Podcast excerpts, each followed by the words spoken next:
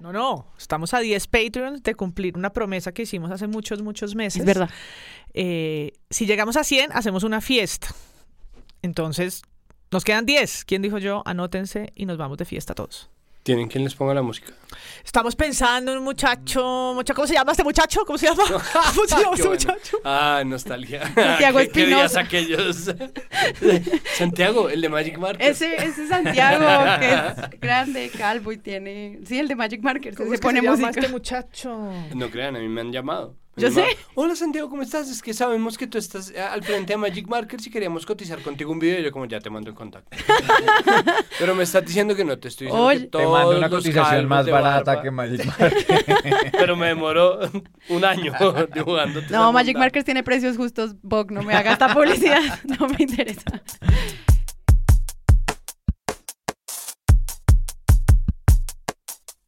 Hola a todos y bienvenidos a un nuevo episodio de Presunto Podcast. Episodio número 51, el primero grabado y rodado con amor en el 2020. Muchas gracias a todos por conectarnos, por esperar, porque tenemos muchas ganas de que esta nueva temporada sea más constante, más linda, más llena de análisis, de recomendaciones y sobre todo de buena crítica. Hoy en este episodio, Jonathan Bock, ¿qué hubo? ¿cómo le va? Hola, Sara. Eh, Santiago Rivas Buenas, ¿cómo les va? y María Paula Martínez. Hola, ¿qué tal? De vuelta. Este episodio además es muy especial porque eh, lo estamos, queremos celebrar hoy con ustedes, periodistas, amigos, escuchas, una fecha muy especial que se celebra todos los 9 de febrero, que es el Día del Periodista. Por eso fue que esperamos a que empezara este año y dijimos, no, hasta el 9 grabamos, ¿no es cierto? ¿No es cierto?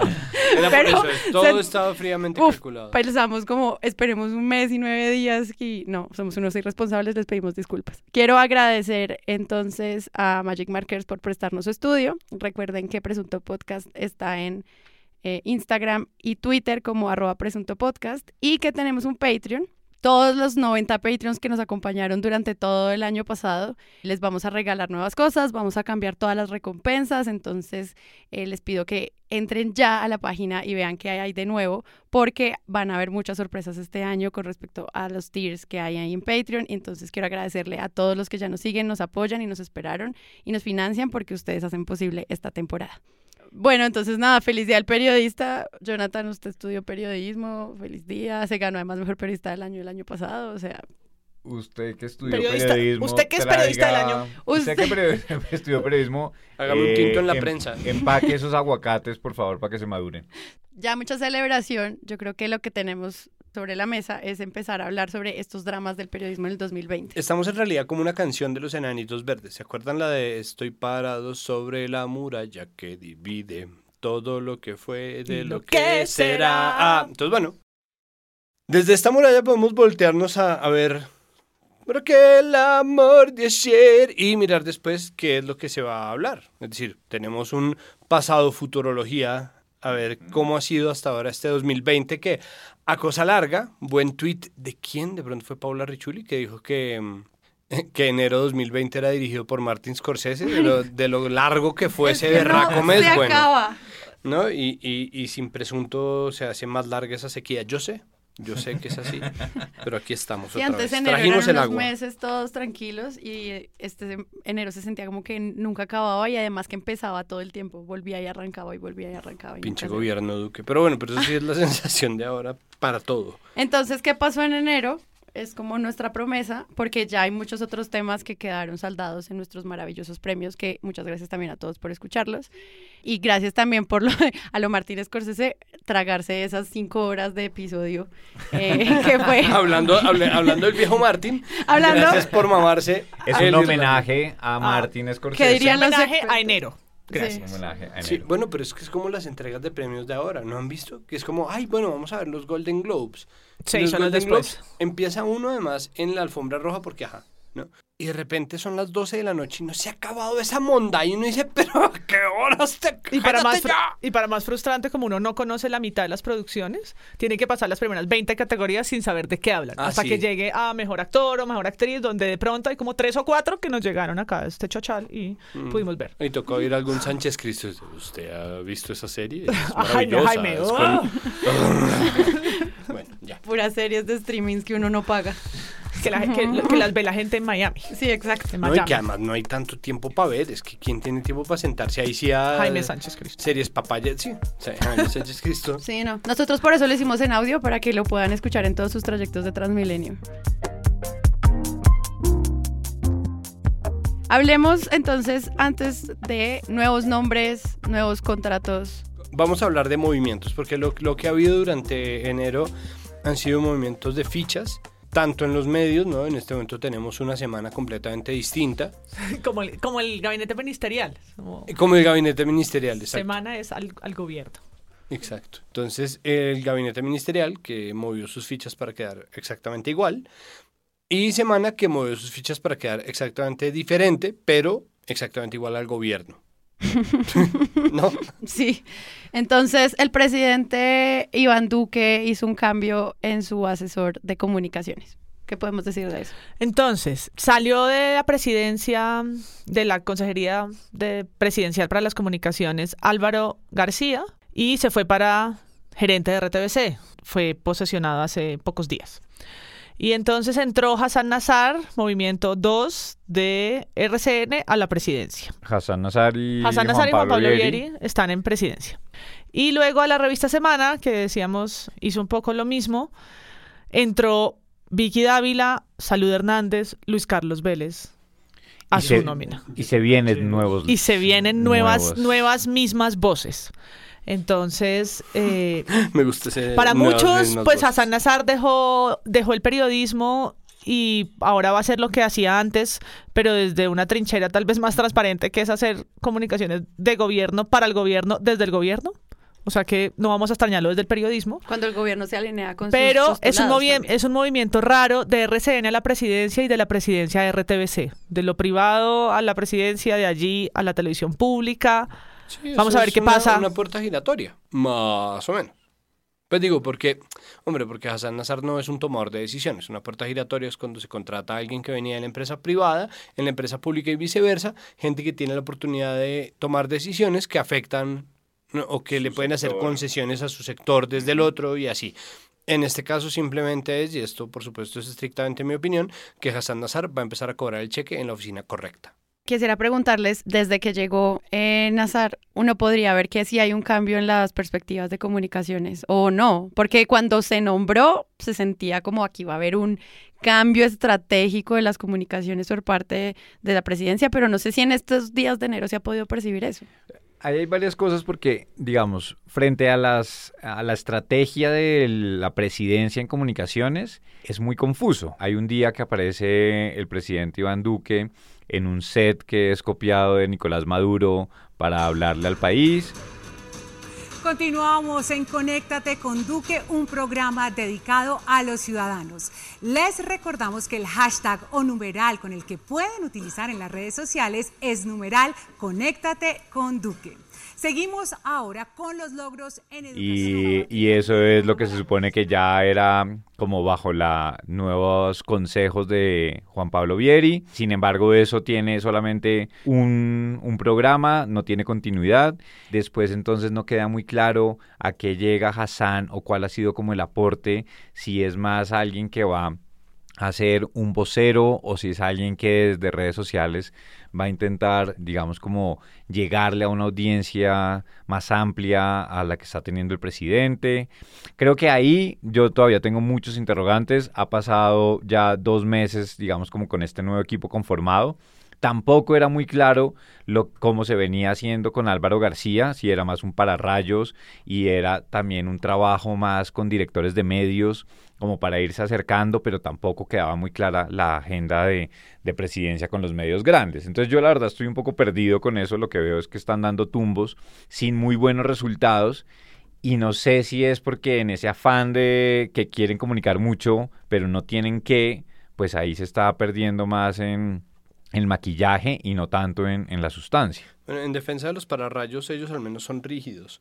Eh, yo creo que las comunicaciones con Álvaro García eh, marcaron un tono para esta presidencia que fue muy perjudicial, que era como, y por fin, en nombre de la primera dama, hemos creado el premio primera dama a la ciencia, no sé qué, y todo el mundo, ¿qué? ¿Cómo? Pero esto es una miseria. No, no, no, no, no, no, no, eso, eso es mentira, no, nunca, eso nunca fue así. Y sale el pantallazo de la señora con su premio. No, esa es María Paula nombre, Correa, esa no es, esa esa no es. otra, exacta.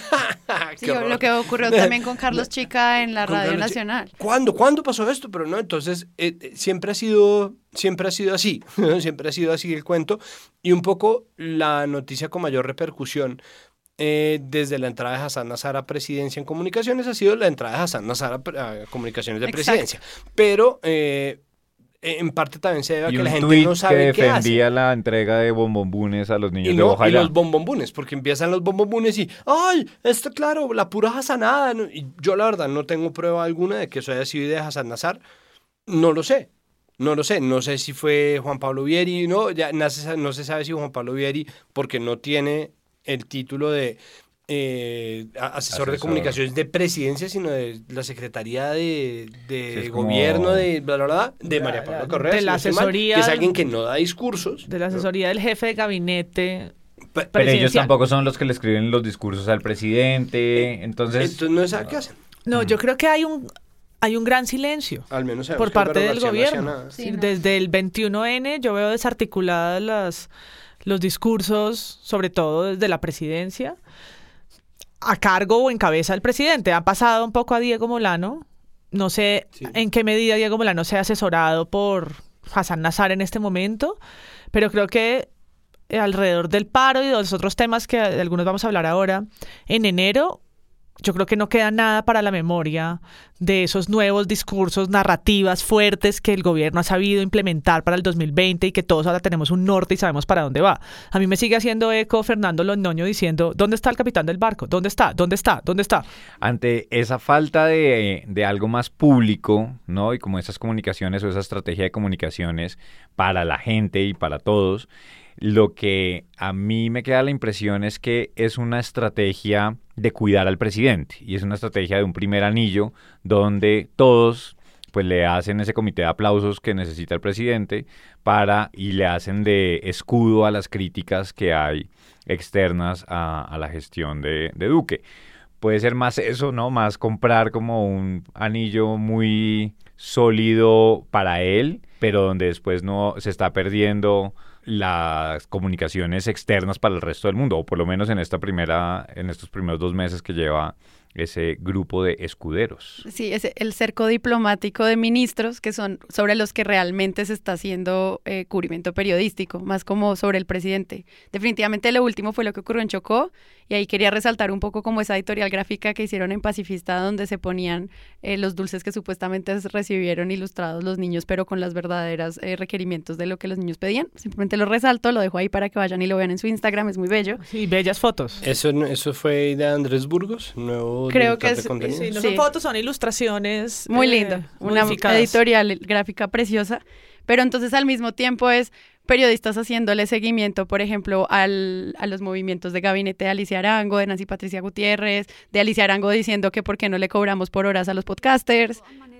Pues Porque, por ejemplo, un ingeniero de sistemas, tú no lo necesitas todo el día en tu oficina, sino dos horas. Pero eso no es como cortar. Pero antes de eso, solamente para mencionar, porque creo que en, en esas movidas que hubo, hay algo fundamental que a mí me sorprende cómo la mayoría de los medios de comunicación no le ponen más la lupa y es a RTBC.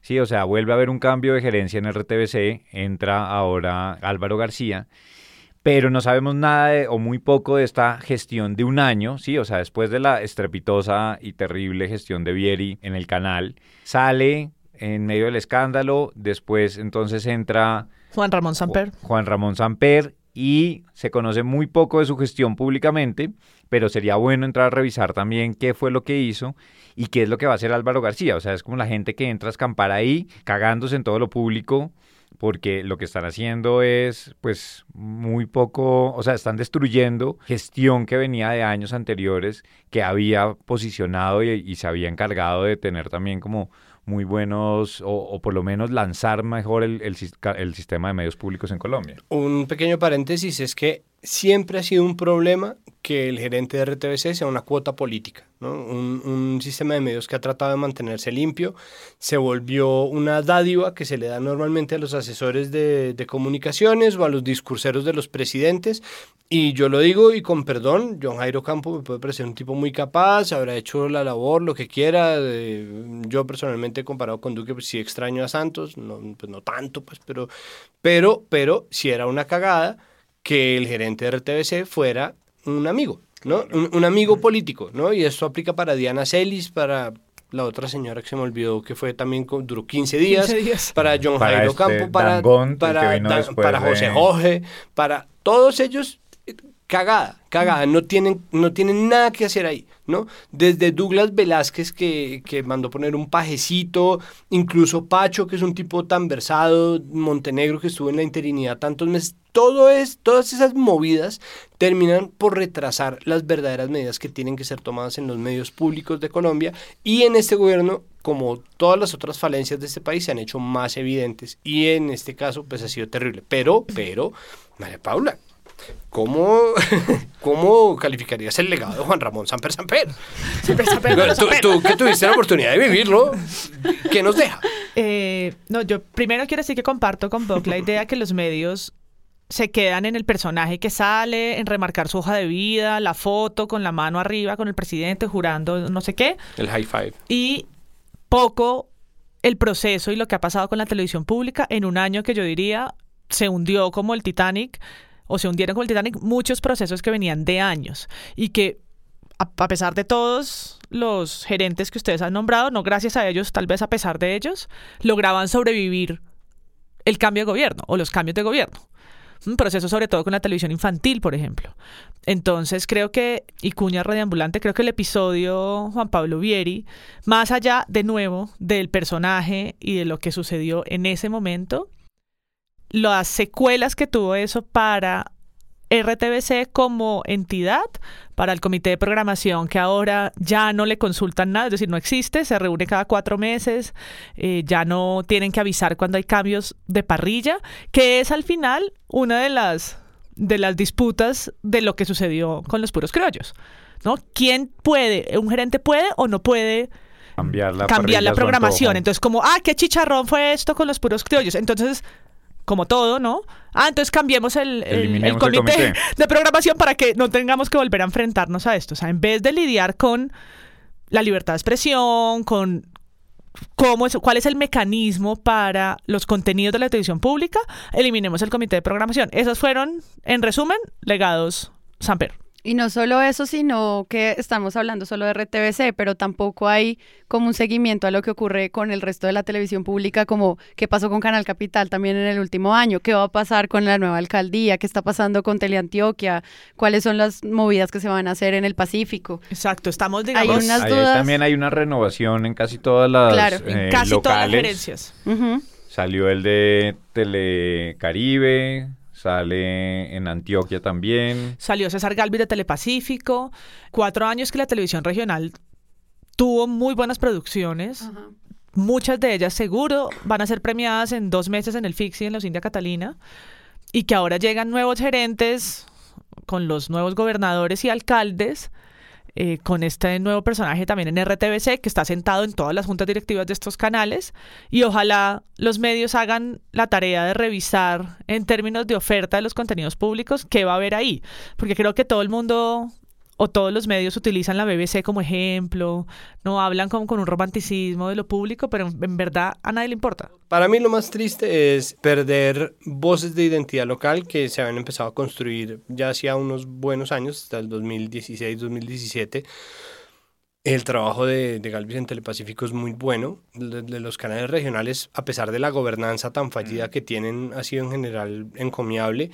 Y me parece muy triste en los términos de RTBC, sobre todo por el mercado de coproducciones de Señal Colombia. Me parece que es lo más triste de todo. Y la opacidad que, que ha logrado Radio Nacional, que está cumpliendo 80 años. Qué tristeza eh, pensar que un medio que tiene 80 años de, de existencia en este momento no representa no representa una voz potente, ni una voz poderosa, ni un cambio real en los gustos musicales. Y yo lo digo con el dolor del alma porque me encanta la labor que hacen. y, y sin embargo es, opaco. Y creo que eso es lo que está pasando últimamente. Creo que la- las similitudes entre un Estado fascista y lo que está pasando ahorita con el manejo que le da este gobierno a sus medios públicos es pasmoso. Y pues es una lástima y yo lo digo como un poco juez y parte de este problema.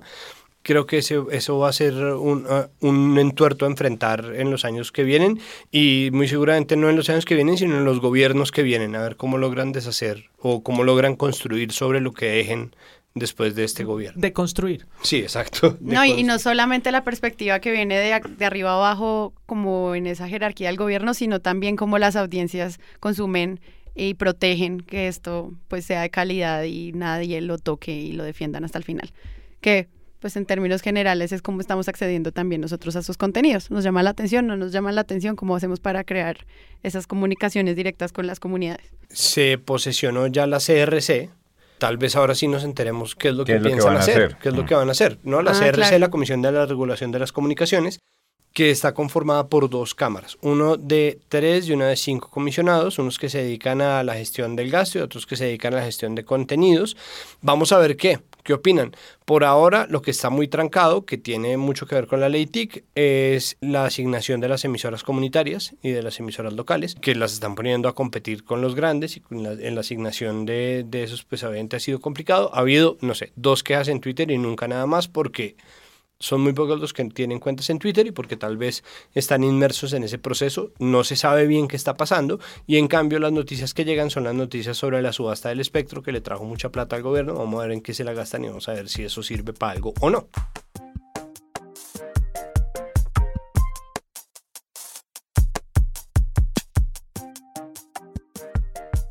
Y pues no sé si se acuerdan, pues todo el cubrimiento que hicieron sobre la ministra de las Tecnologías, Ciencia y la Innovación, Mabel Torres. Ese es, ese es un temazo, ¿no? Eso ya va en la revista Nature y ya va en Newsweek. Sí, esto ya llegó a publicaciones científicas y publicaciones internacionales de, de peso. Es un debate bien interesante, ¿no? El, el artículo inicial de Pablo Correa. El espectador tiene muchos enfoques, es un enfoque que se le debe agradecer o adjudicar a la presencia de Pablo Correa y que desde su tribuna en el espectador se ha dedicado a cazar falacias eh, y fraudes dentro del mundo científico a los que nosotros somos muy susceptibles como colombianos, porque nosotros no tenemos, y bueno, estamos empezando a tener, y aquí está la cruel ironía, un ministerio de la ciencia, ¿no? Entonces no tenemos nadie que regule los avances en la ciencia, tenemos en cambio una serie de leyendas científicas ya en el pasado, para que no se piense, y esto lo digo yo en defensa del trabajo de Pablo, que no se piense que hay un sesgo racial y de género, a Jorge Reynolds, el presunto inventor del marcapasos, le había metido una peinada muy seria el espectador, precisamente develando que no fue el primer inventor del marcapasos como él mismo se ha querido autonombrar. Y el golpe más duro en ese sentido y sobre todo en términos del impacto político que tiene, lo dieron ahorita haciendo una publicación sobre esa bebida hecha a base de ganoderma, un hongo que según la ministra y por, por conocimiento ancestral, que de ninguna manera creo que debe ponerse en tela de juicio, más si su método científico, es capaz de dar buenos resultados en pacientes con cáncer. De ahí se desató una polémica gigantesca porque por un lado están los que desacreditan al gobierno, y se desacredita también desde el método científico si se supone que está haciendo ciencia o no la ministra mm, a partir de su conocimiento. Y por el otro lado están los defensores del conocimiento ancestral y está también un buen sector del feminismo atacando al espectador por estar eh, cogiéndola contra una mujer afrocolombiana que ha tenido o que ha hecho aportes también a partir del conocimiento ancestral. Eso es un follón y ha sido una discusión muy interesante que lleva ya varias, un par de semanas al menos. lanzan el Ministerio de la Ciencia, es decir, la transformación de Colciencias, que fue lo mismo que le pasó al Ministerio de Cultura hace veintipico de años con Colcultura. Entonces, Colciencia se convierte en ministerio, lo cual puede ser un mensaje de fortalecimiento de un sector, de mayor recurso o no, ya ni sabemos. Cultura ha perdido mucho presupuesto desde entonces, pero el personaje que nombran, la científica Mabel Torres, viene en la misión de sabios. Y entonces ese contexto para los medios es muy raro porque viene en la misión de sabios, pero la misión de sabios no se ha pronunciado sobre el nombramiento y sobre lo que ella dijo. La defensa o no parece más un lobby político que un argumento científico y los medios que le han apostado a una postura procientífica son más bien pocos. Está el tiempo, está el espectador, pero por ejemplo el país no ha dicho mucho. El país, por supuesto, celebró porque la ministra viene de aquel departamento, ¿no? Entonces se vuelve como una mezcla bastante incómoda entre la política y la ciencia.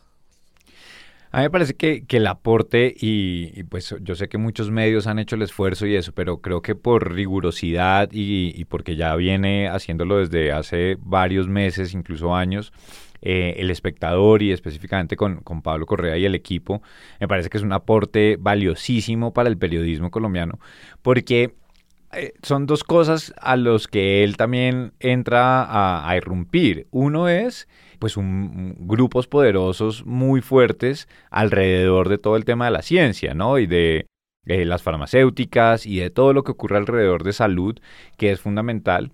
Y otro, y es que es una agenda que no tenía una cobertura o una línea más seguida y con un enfoque tan claro como el que se le está dando. Y si uno revisa lo que ha sacado en, en, el último año, un poco más, pues son una cantidad de golpes durísimos a temas completamente relevantes. Después de lo de la ministra sacó lo de Doloret. Doloret. Dololet. Dololet. Dololet que pues también es un, es un golpe muy fuerte, entonces me parece que, que, es muy positivo esa parte y que claro, al mismo tiempo también desnuda muchos de los problemas que tiene y es interesante también como Pablo Correa, sin ser muy incisivo, también los va dejando ahí los recaditos en sus historias. Y es como por ejemplo los informantes le hacen una historia que es una alabanza a la ministra sin entrar a cuestionar. Yo no sé necesariamente si es una lavada de cara o es ignorancia sencillamente y es presentar a la persona negra que es mujer y que va a ser la próxima ministra y con eso ya nos contentamos porque no hay, porque queremos presentar esa parte bonita sí, de la historia y sí, entonces. Sí, pero siendo un programa de investigación, uno no, diría pero que no los es... informantes es programa de investigación. Pues se vende como eso. Recolectando hongos que después analizaba en su microscopio. Así pasó años metida en el laboratorio, haciendo ensayos, hasta que tuvo un producto para probar con pacientes. Hicimos unos ensayos, de hecho, de, de elaborar un, una bebida líquida funcional eh, con ganoderma y otros extractos de frutas de, del Pacífico. Y, y esta bebida, pues la tomaron algunos pacientes y tuvimos casos positivos de resolución. ¿Pacientes que tenían qué tipos de cáncer? Cervix, seno y cerebro especialmente. Con esa bebida consiguió mejorarles la calidad de vida, en algunos casos prolongarla y hacer las quimios más llevaderas.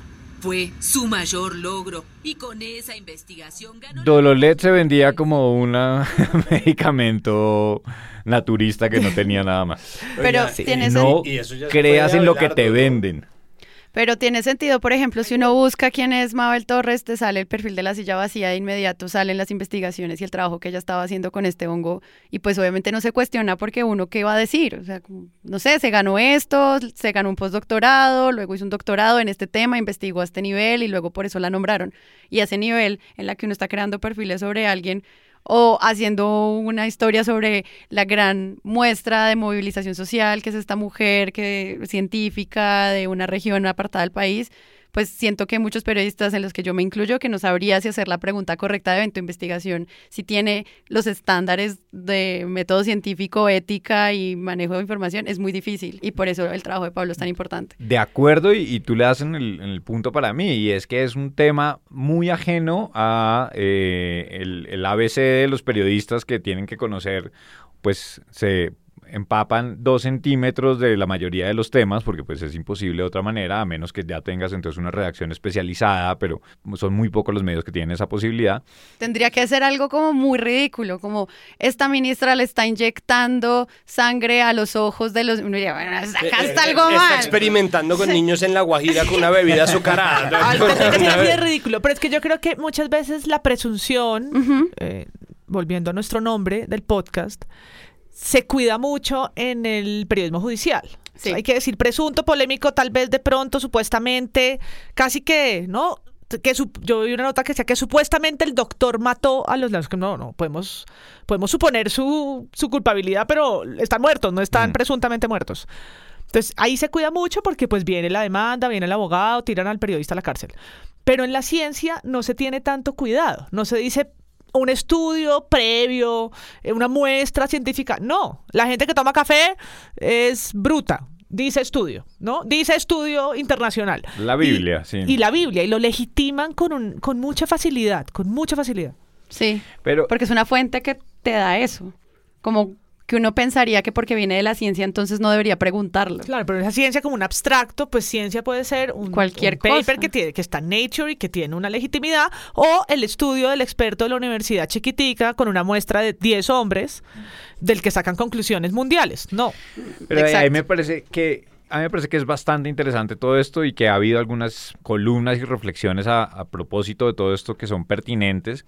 En Razón Pública publicaron una que se llama Adquisición Científica y digamos que plantea ahí como un, un abordaje de, bueno, estamos teniendo otra vez como un periodismo que se ocupa de la ciencia y después pues desarrolla y hace unas críticas también a ese cubrimiento. A mí lo que me parece es que las críticas al cubrimiento se le debería hacer, pero cuando es un cubrimiento light o cuando es un cubrimiento que no profundiza con esto que estamos diciendo. Y yo creo que ahí es precisamente donde pues el, el trabajo de Pablo es valiosísimo porque además no han sido pocas también todas las críticas que empiezan a decir que el espectador está siendo pagado por las farmacéuticas eh, que controlan todo y que no quieren nada de los saberes ancestrales y bueno, yo creo que que, porque es mujer y afro, entonces no, no, no, ha, ha habido una discusión gigantesca porque obviamente cualquier eh, señalamiento es visto como una persecución, lo mismo cualquier crítica, lo mismo cualquier disenso, y como estamos tan polarizados, eh, se está volviendo una, una cuestión muy difícil de digerir y sobre todo cuando en- entra al terreno muy complicado, pero que al mismo tiempo hace parte de nuestro caldo de trabajo permanente, que es la opinión pública. Y la opinión pública, perdón, pues es- nosotros pertenecemos a ella, todos pertenecemos a ella, es una mierda, ¿no? Porque todo el mundo está metiendo de su lado, entonces uno está todo el tiempo, bueno, yo estoy al menos todo el tiempo revisando perfiles en Twitter, ¿no? Saber quién dice esto, porque entonces, ¿no? Los hay explicativos, los hay jactanciosos, los hay eh, prepotentes, los hay pedantísimos, los hay muy antipáticos, los hay carismáticos, y hay muchos que son médicos, farmacéutas, ingenieros químicos, un montón de gente que está opinando al respecto, pero también está opinando mucha gente desde, ahí sí, sesgos Más machistas, racistas, clasistas, desde sus emociones, eh, sesgos ideológicos. Se enturbia la conversación muchísimo y, y creo que todo el mundo tiene algo que decir ahí. Me parece que es rescatable la sola conversación. En este caso creo que todo el proceso ha sido afortunado en términos de lo que se puede ver en los distintos medios, porque si uno está o no de acuerdo con el artículo de la Inquisición científica, ¿no? que es obra de, estoy aquí dándole... De William el Duica. William Duica. Si uno está de acuerdo o no, si uno le parece que sí o no, también hay que reconocer que desde la opinión pública se sintió un alivio o al menos un desconcierto más o menos positivo cuando vimos que una mujer afro estaba metida como primera ministra de ciencia, no como, oh, oh, qué maravilla, ¿no? El problema es que nadie está dispuesto a mirar más allá y creo que el gran mérito de Pablo Correa radica en portarse como un científico y es precisamente dudar, Dudar de lo de que hay ahí absolutamente y todo. mirar un poco más allá. Sí, del artículo que estás mencionando de Razón Pública es interesante eh, algún punto en el cual se llama como un consenso de más social, no del de la ciencia, sino de ¿será que estamos juzgando todo desde qué tipos de prejuicios? Y es un prejuicio de clase, es un prejuicio de raza o es un prejuicio de género. Y ahí pues es interesante que al menos quede esa pregunta planteada desde el analista, que pues no es un reportaje, sino más bien como una línea de preguntas sobre estamos yendo, estamos colgando a esta mujer sin hacer desde algún prejuicio, preguntémonoslo. Y volviendo a un buen ejercicio de presunto, pues tenemos un montón de titulares, el tiempo. No es casualidad, estoy aquí por una conspiración universal. Y es Mabel Torres hablando. Ancestralidad, un conocimiento de charlatanes, una columna de semana.com. Science y Nature, como decía Santiago, se pronunciaron y el titular de Science es la, la primera desde, siem- desde nunca, mujer ministra, enfrenta polémico asunto que eh, la llama a renunciar. Y por supuesto, pues del otro lado también está eh, RCN Radio, donde la ministra dice, aquí me quedo, ¿no? En, en el, en el ministerio me quedo. Y en eso estamos, esto tal vez será uno de los temas que nos va a dar para hablar en presunto de ese capítulo prometido sobre ciencia en tiempos de coronavirus, además. Entonces vendrá, vendrá. Tachu. eh, ¡ah, yo! Eh, Pablo Correa, si estás escuchando, guiño. vendrá. Queremos que Pablo Correa venga también al programa y haga parte de esta discusión. Ahí hay una cosa solamente para, para en Twitter a cerrar. ver si viene. para cerrar y es que esto está despertando también mucho interés de, de las audiencias. Sí. Le escribían a Fidel, por favor libere el artículo para que no sea del muro de pago y, y lo podamos ver. Eh, la entrevista completa también.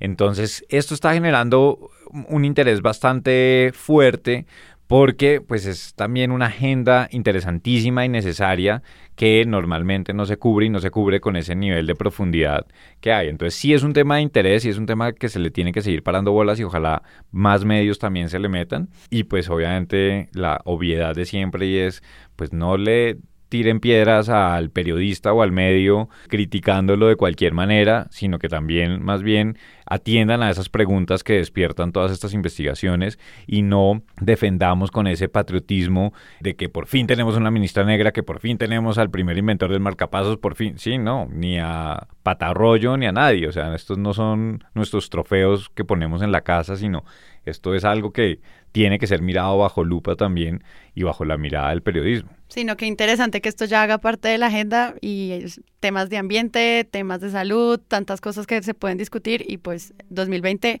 va a ser un tema que hablaremos. Dentro o fuera del laboratorio, el propósito de Mabel sigue siendo el mismo, cambiarle la vida a la gente con su ciencia y al fin de cuentas, esa es la mayor proeza de esta mente brillante.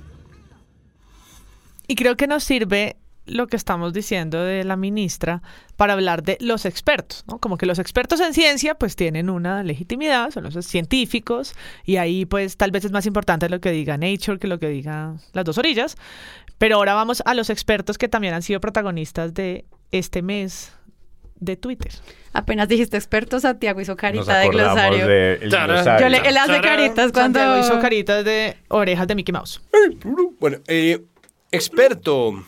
Experto viene del latín experitus y significa perito, entendido y que tiene experiencia. Es decir, quiere decir experto. Y sus componentes son ex, hacia afuera, per, intentar arriesgar, más el sufijo to, que ha recibido la acción, es decir, aquel que recibe los, las consecuencias de haberlo intentado una y otra vez, es decir, la práctica hacia el maestro. Es decir, es un experto. Lo cual simplemente redunda en la tontería o en lo tonto que resulta utilizar la palabra expertos para cada huevonada que se plantea y para cada no debate que se plantea en los medios de comunicación, siendo el primero de estos el viaje de Petro a Disney. es verdad. Suenan tambores. Nadie tiene demasiado Petro en este país. Suena la música de Frozen. libre soy. Petro, Petro si algo no es, es libre de estos debates, no debates, eh, por cada uno de sus movimientos, llámese los Ferragamo o las orejas de Mickey Mouse. O Expertos- Esperanza Gómez. o O, Esperanza Gómez. O Amaranta Hank. o Amaranta. Amaranta Hank. O- Dale, papá, con toda. Ah, verdad. Uy. O si la pornografía lleva al comunismo, otro no Es de debate. izquierdas. Es de izquierdas, eh, otro no debate promovido por la Repítame, por favor, el trino. La pornografía es una pandemia moral que ensucia el alma y destruye la familia. No es de extrañar que arroba Esperanza Gómez sienta placer con el virus destructor del comunismo que promueve Petro Gustavo. O sea, el- la pornografía es promover el comunismo. Pues vamos a ver qué nos dice la diputada Ángela Hernández. Diputada, gracias por estar con nosotros en Sigue la W. Entonces, dice Semana. Petro en Disney, ¿realmente es una incoherencia política? El presidente de la Colombia Humana explicó que viajó a cumplirle un sueño a su hija, aunque no le gustó el lugar. ¿Usar Ferragamo, viajar a Europa o visitar Disney lo hicieron incoherente? ¿Qué dicen los expertos? Sí. Y la foto que pone el reportaje es un Petro absolutamente aburrido en Disney. Es una muy buena foto. Por favor, entren y la ven. Pero Les voy a yo dejar el quisiera- link en las notas del Yo episodio. quisiera una foto de los expertos, como ¿quiénes opinan sobre eso? ¿Internacionalistas? ¿Cómo era que decía Santiago? ¿Disneytólogos? Disneyólogos, izquierdólogos, o sea, ¿quiénes son los expertos, no? Eso me acuerda, ¿saben qué?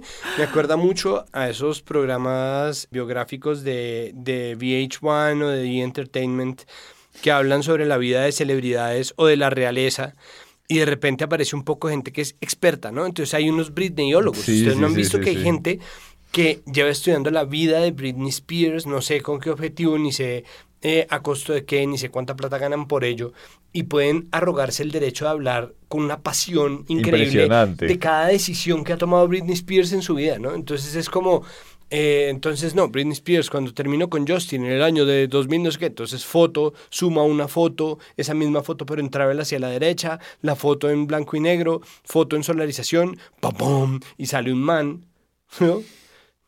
Que dice, es increíble, pero la estructura hormonal de Britney Spears, claro, yo me la había traducido, cambió en un 70% después de su rompimiento con Justin Timberlake. Yo no lo podía creer. Y un montón de gente que salía hablando como, no puedo creer la Britney del 2007 a la Britney del 2006. Son completamente distintas. Dos personas irreconocibles. ¡Cocón! Suma la foto. Entonces, Petro se está volviendo esa celebridad que como... El Petro en Disney del 2020 es completamente distinto a ese Petro que no tomaba vacaciones cuando estaba en una cárcel en Zipaquirá en el 85. Dos personas irreconocibles. Pero mira, no mientas. ¡Man! No estás mintiendo para nada. Según Semanal, un experto es eh, de David Roll o David Roll. ¿El de los Eh, Foo Fighters? David Grohl. David, David Roll, profesor de la Universidad Nacional, dice... Ah, es, es un petrólogo. Sí, en este momento de globalización es prácticamente imposible que alguien pueda sustraerse del capitalismo y al consumo de las transnacionales. Es el análisis que da este analista político. O también otro experto, pues es Gustavo Bolívar, que dice, no hay Amigo, Ese sí, incoherencia. ese sí es petrólogo. Amigólogo y petrólogo. Dice, no hay incoherencia porque, comillas, Petro nunca ha sido comunista ni pretende serlo. Y entonces tiene todo el sentido. Lo que Bueno, tú estás exagerando ocurre es en este artículo lleno de expertos sobre si es incoherencia política que uno vaya a Disney. Los petrólogos opinan. El lo, lo más chistoso de todo es opinar sobre esto, o sea, estar hablando del viaje de Petro a Disney. Yo veía pasar los días y Twitter decía, pero ¿por qué estamos hablando de esto? Pero además yo me ¿Por imagino a qué?". Gustavo Bolívar. Gustavo Bolívar es un man bastante ocioso, pero digo, sigan su cuenta de Twitter para ver qué tan ocioso es Gustavo Bolívar. Pero si yo soy Gustavo Bolívar y me llaman a decirme, si soy petrólogo, ok, pero si soy... eh, Hola, ¿cómo estás, Gustavo? Mira, te llama de la revista Semana para hacerte unas preguntas sobre Petro. ¿Tú piensas que esto, esto, esto? La primera pregunta es como, mira... ¿Qué es esa pregunta? Chao. Pi, Exacto, pi, yo pi, también pi, voy para. Disney. no, me- voy a perder mi avión por estarte respondiendo esta, esta chorrada de pregunta, chao. Pero eso lo dijo una de las O sea, expertas yo citadas haría- por yo haría semana. la de Vargas Lleras, ¿no? Como, ¿qué preguntas tan chimbas?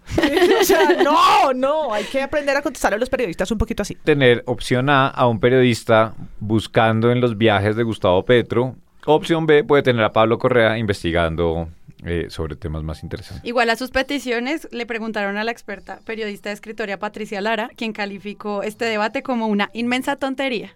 Gracias, Patricia. Gracias, Patricia. Gracias, Patricia. Y gracias a la periodista por ponerlo. Sí, sí, sí. Bueno, ¿y qué más pasó en enero, Santiago? Yo no conect, no vi nunca Winsports porque no pago Winsports. Winsports. No, es que hay Winsports por el cual ya todo el mundo pagó. Es decir, ya no tiene, ya, ya no O tiene sea, que yo pagar tengo por ello. Winsports. Sí, por eso. O sea, ya su, su operador de cable, su operador de cable entre 2012 y 2015 le cobró a usted ya 13 mil pesos por ello, de manera que usted ya no paga por Winsports, pero porque ya pagó por ello. Ya lo, ya lo prepagó. Pero Ya lo los que no tenemos cable, por ejemplo, y nos perdemos de Win Sports, como Uy, yo, que y- solo y tengo su TDT, maravilla de no programación. me pierdo de nada. Y su definición ultra HD en donde, ¿no? Lo, no, qué cosa tan impresionante.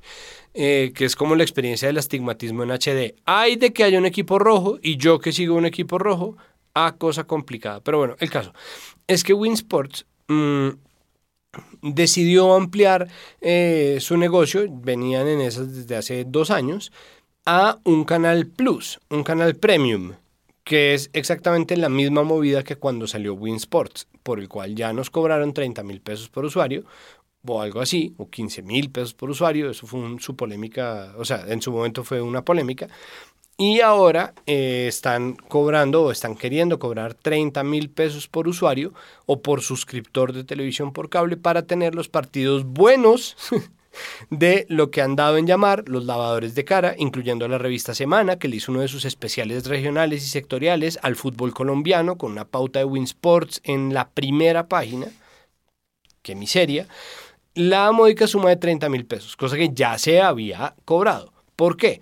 Básicamente porque el negocio de la televisión es lo único que le da plata a la DIMAYOR y la DIMAYOR dilapida esos recursos en organizar un muy mal torneo, eh, muy mal producido, muy mal transmitido y muy mal distribuido en sus platas sin ningún tipo de autonomía para sus equipos lo cual configura un problema gigantesco, el cual se ha mostrado en gran parte en un video de la mesa de centro en el que tuve yo la fortuna de participar. Muchas gracias, Carlos. Y eso es un tema que todavía va a dar para, para hablar mucho. Sí, que dijo Gabriel Meluc en su columna del tiempo, que eso no es contenido patrocinado, por ejemplo. O sea, abiertamente contenido Meluc patrocinado. Es empleado de Winsports.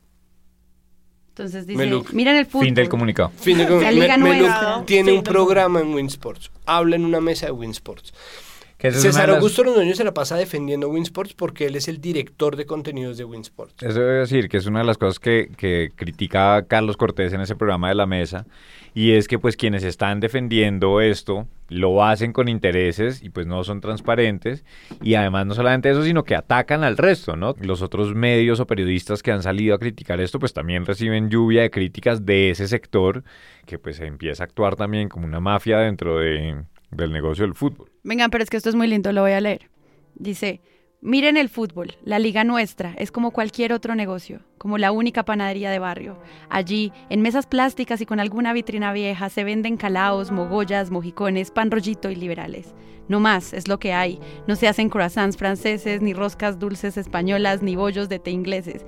Si los vecinos quieren pan para el desayuno, pues llevan calaos, mongollas, pan rollito y liberales. Al que le parece muy caro no le gusta eso, o pues no compra o no lleva, porque el pan que hay es para el desayuno. Es gracia de discusión, aceptemos que 30 mil pesos es carísimo para Colombia, pues sería el mismo mercado con su ley oferta y demanda el que baje o suba el precio de cualquier mercancía en el fútbol. Tremendo análisis de Meluc. Qué Yo mojiconería. solo, qué mojiconería. Pero yo solo diría que a ese debate sobre si ese, pues, sobre los cobros y el acceso al canal que se denomina a sí mismo como el canal de la Liga Colombiana y de todos los de los derechos de todos los partidos es que Win Sports es un canal de RCN, RCN Ardira Lule, que también es dueño de equipos, es decir, otra vez estamos frente a un problema de concentración, de monopolio extraño en los medios por la televisión abierta, por la televisión cerrada, por los costos para la audiencia, por quienes tienen derecho a pasar un partido y las millonarias sumas de esto, y nadie está haciendo ese cruce para entender la propiedad cruzada y las consecuencias que eso tiene en términos de contenidos. Igual lo que la gente no está recordando es que toda esta polémica nació por la huelga de los futbolistas. La huelga de los futbolistas que se estaba llevando a cabo una serie de protestas porque nunca se fueron a huelga finalmente porque se iniciaron conversaciones. Las protestas de los futbolistas que se dieron entre octubre y noviembre del año pasado, es decir, 2019, fueron las que pusieron de manifiesto el mal negocio que se está haciendo o que hizo la liga profesional, que hacen los equipos por cuenta del muy buen negocio que hace la DIMAYOR por comercializar los derechos o por la venta de los derechos para transmisión de partidos de fútbol en vivo. Eso es un tema realmente complejo, pero básicamente fueron esos mismos futbolistas que fueron obviamente ninguneados por Winsports y obviamente de los cuales despotricaron Oscar Rentería y César Augusto Londoño en el pulso del fútbol, el programa de deportes más oído de este país, creo que incluso a pesar de ellos. Los futbolistas creo que son unos privilegiados, viven en fabulosas condiciones, hacen lo que más les gusta, ganan bien, cada vez tienen más poder, cobran aunque no rindan, comen y duermen en los mejores hoteles y exigen premios por hacer su deber aunque sus sueldos sean millonarios. Yo no estoy diciendo que no sea justo pagarle esa plata a ellos.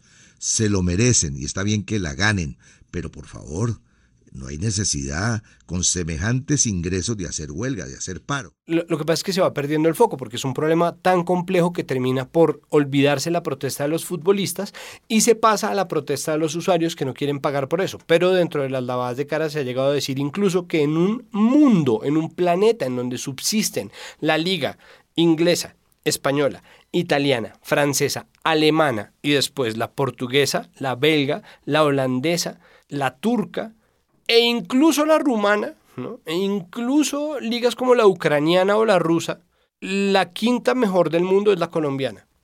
Que es, un, no, es lo único más ridículo que eso es decir que Colombia se quedó segundo en el concurso de himnos. La liga colombiana es mala, es mala. Es la que hay, los que tenemos un equipo del cual somos hinchas, eh, maravilloso, vamos al estadio, no vamos al estadio. Hasta hace un tiempo veíamos los, los partidos en Winsports, que era el canal por el que ya habíamos pagado y ahora nos están queriendo meter o nos están queriendo cobrar más plata para meternos un canal premium para ver la misma mierda. Y eso es lo que termina siendo insostenible. ¿La gente lo va a terminar pagando? Muy posiblemente sí. ¿Eso va a terminar beneficiando a los mismos de siempre?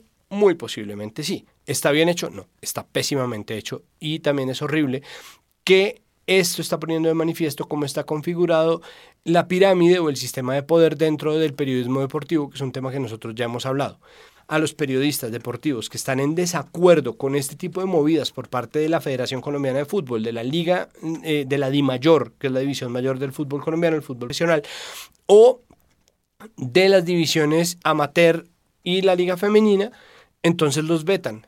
Entonces yo sé que esta intervención mía es larguísima, pero que sea la oportunidad para que la gente además mire cómo se está moviendo el mercado laboral en términos de periodismo deportivo, porque los que están quedando por fuera son personas que se han atrevido a alzar la voz para criticar el sistema y la manera en que funciona el fútbol. Y esto no solamente está en Winsports, RCN, Caracol Televisión, se pasa también por Caracol Radio y pasa también por ESPN, antes también por Fox Sports y todos los que no estén dispuestos a ceder van o parece que tarde o temprano van a salir. A veces lo reemplazan con unos, a veces lo reemplazan con otros. Sí, quedan buenos periodistas, por supuesto que quedan buenos periodistas, pero eh, esa persecución laboral que se hace contra los, las voces críticas es más notoria, especialmente en este gremio.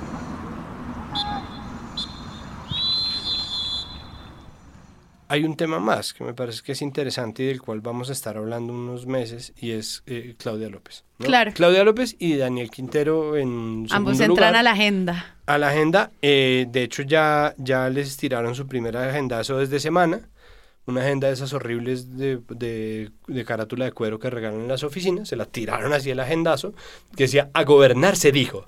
Decía, a gobernar se dijo, como, ahora sí, ahora ya no es tuitera, ahora ya no es gritona, ¿no? Ahora sí va a gobernar, a ver qué va a hacer.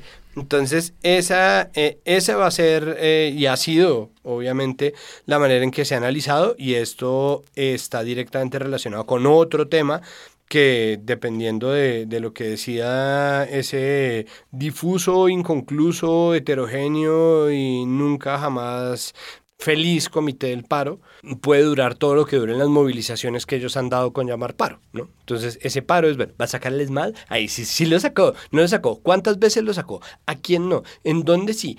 ¿Qué prometió? ¿Dónde están las mamás? ¿No? Entonces, Sí, ese eh, cubrimiento del 21N no fue ni siquiera como porque volvimos a las calles, sino, ¿y ahora Claudia qué va a hacer? Pero claro, todas las alcaldías, en la costa también, pues se enfrentan a ahora cómo los medios los van a medir. Empieza una nueva relación, ¿no? Entonces, pues ya no vamos a hablar más de eh, incompetentes, pero ¿qué? ¿Cómo era? Incom- Incompetentes pero populares. no, no, Impopulares, revés. pero Impopulares pero eficientes. esper- Incompetentes pero incompetentes. Incompetentes pero impopulares.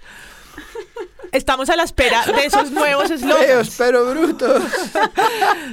de que los diferentes alcaldes y gobernadores lancen su narrativa, pongan como las fichas en el tablero, muevan las cosas y cómo los medios se van a, a, a parar frente a eso. Y por supuesto vendrá de nuevo, y aquí está Boc para ponerle el ojo a eso, pues vendrá de nuevo la pauta. Ahora la pauta tiene nuevas, nuevas otras caras.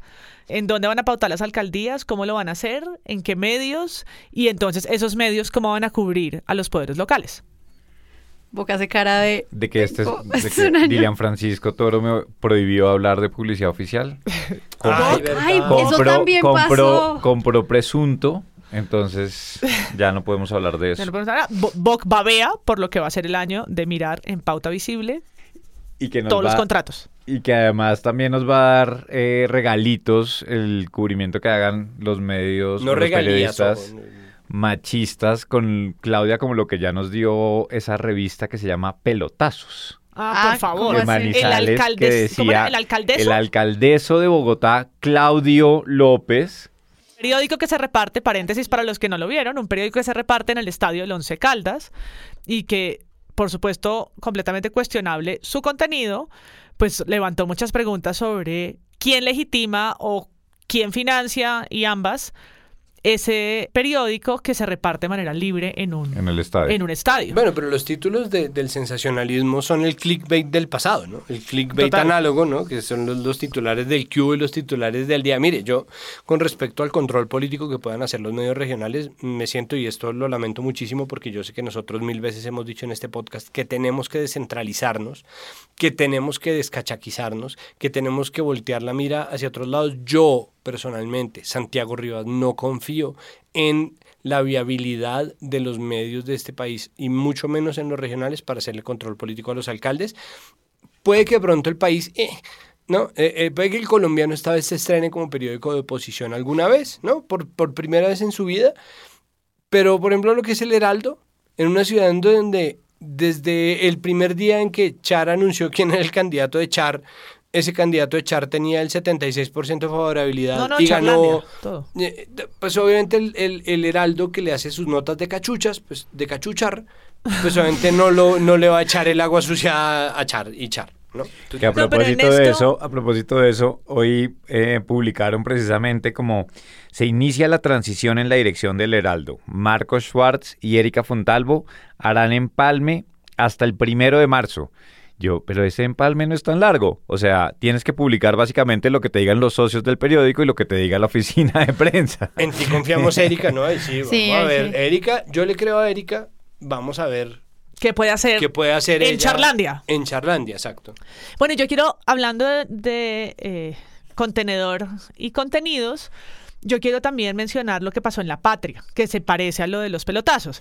Y es que escriben una carta al lector, el presidente del Instituto de Investigación Social, o que se llama así, a La Patria pidiéndole un espacio de réplica para expresar sus argumentos en contra de eh, Mati González, elegida secretaria de la Mujer de la ciudad de Manizales. Y lo que hace el periódico es publicar esta carta que recibió de Samuel Ángel, aquel presidente, y contestarle de una manera, para mí, maravillosa. Entonces voy a leer un pedacito, perdón por la extensión, pero ajá. La patria es por principio un medio plural e incluyente. Sin embargo, posiciones discriminatorias no tienen cabida en nuestras páginas. La discriminación por razones de género está prohibida por las leyes colombianas y no nos prestamos para divulgar ideas que la promuevan. La cosa es más larga, pero creo que con eso estamos de acuerdo. Y además, algo del lenguaje. En la carta del lector del personaje que la escribe, habla de el secretario de la mujer, del señor González, negando, por supuesto, eh, su identidad, Matilde, como mujer trans.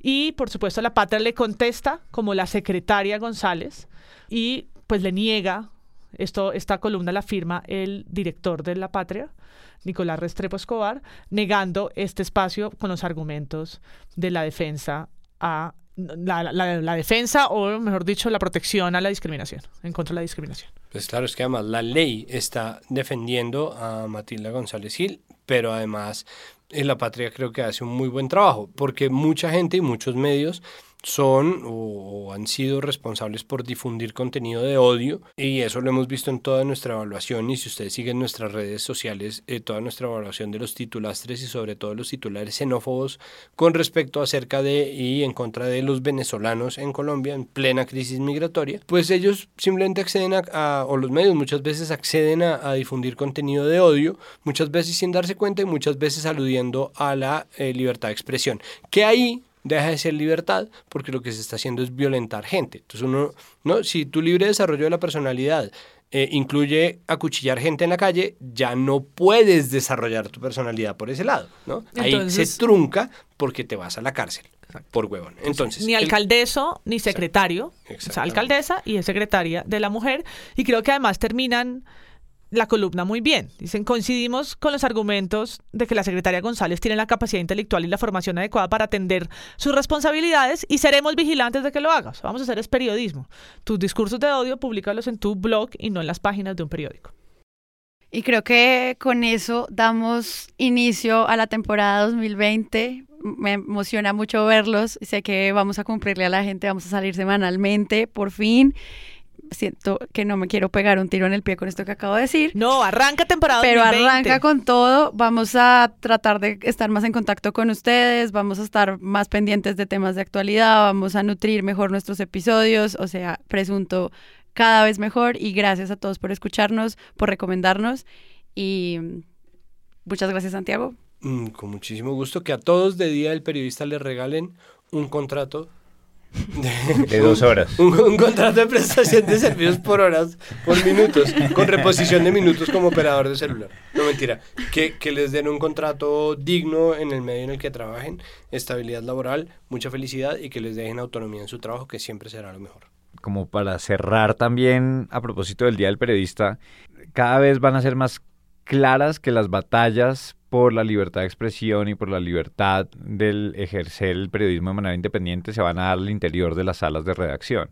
Colombia históricamente siempre eran como problemas externos, la violencia, que sigue existiendo, por supuesto, pero el campo de batalla es ahora en las salas de redacción y eso tiene que ver con los intereses de los dueños de los medios en otros eh, sectores, en su eh, cercanía al poder y su amiguismo con eh, los gobiernos y eso hace que muchas veces sea incompatible ese estatus de los medios con periodistas valientes y sobre todo como comprometidos con el, el, rol del periodismo y ahí es donde toca defender ese trabajo finalmente, ¿no? Y creo que ahí se están abriendo también como cuáles son los lugares donde se puede hacer ese tipo de periodismo y los lugares donde claramente no.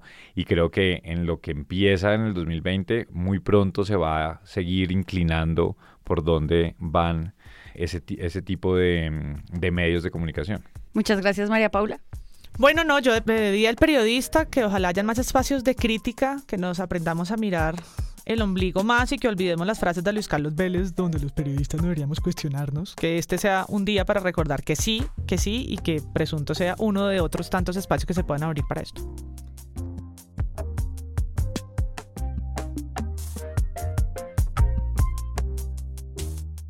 Presunto Podcast es un proyecto de Sara Trejo, Santiago Rivas, María Paula Martínez, Pedro Vaca, Jonathan Bock y Carlos Cortés. Grabamos el mismo estudio, un espacio de Magic Markers Producciones. Si quieren escuchar otros podcasts, solo ingresen a mismoestudio.com. Recuerden que pueden encontrarnos en redes sociales, estamos en Twitter e Instagram como arroba presunto podcast. Hay varias formas de apoyar este proyecto. Uno, recomendándonos con sus amigos. Solo deben enviarles nuestra página web www.presuntopodcast.com y ahí verán varias plataformas de podcast donde pueden escucharnos. También pueden hablar con nosotros en Twitter usando el hashtag titulastre. Pueden entrar a la plataforma donde nos escuchan, suscribirse y calificarnos. Así podremos estar en el radar de más personas que están buscando podcast. Y finalmente, pueden apoyar este proyecto siendo patrons. En patreon.com slash presunto podcast hay una comunidad de 90 oyentes que hacen esto posible. Quiero recordarles que cuando lleguemos a 100 haremos la fiesta eh, que anuncia a todos nuestros mecenas. Entonces, los invito a que visiten la página, conozcan las nuevas recompensas y nos acompañen en este proyecto que es Presunto Podcast. Gracias a Maru Lombardo en la preproducción, a Rodrigo Rodríguez en la postproducción. Yo soy Sara Trejos. Chao.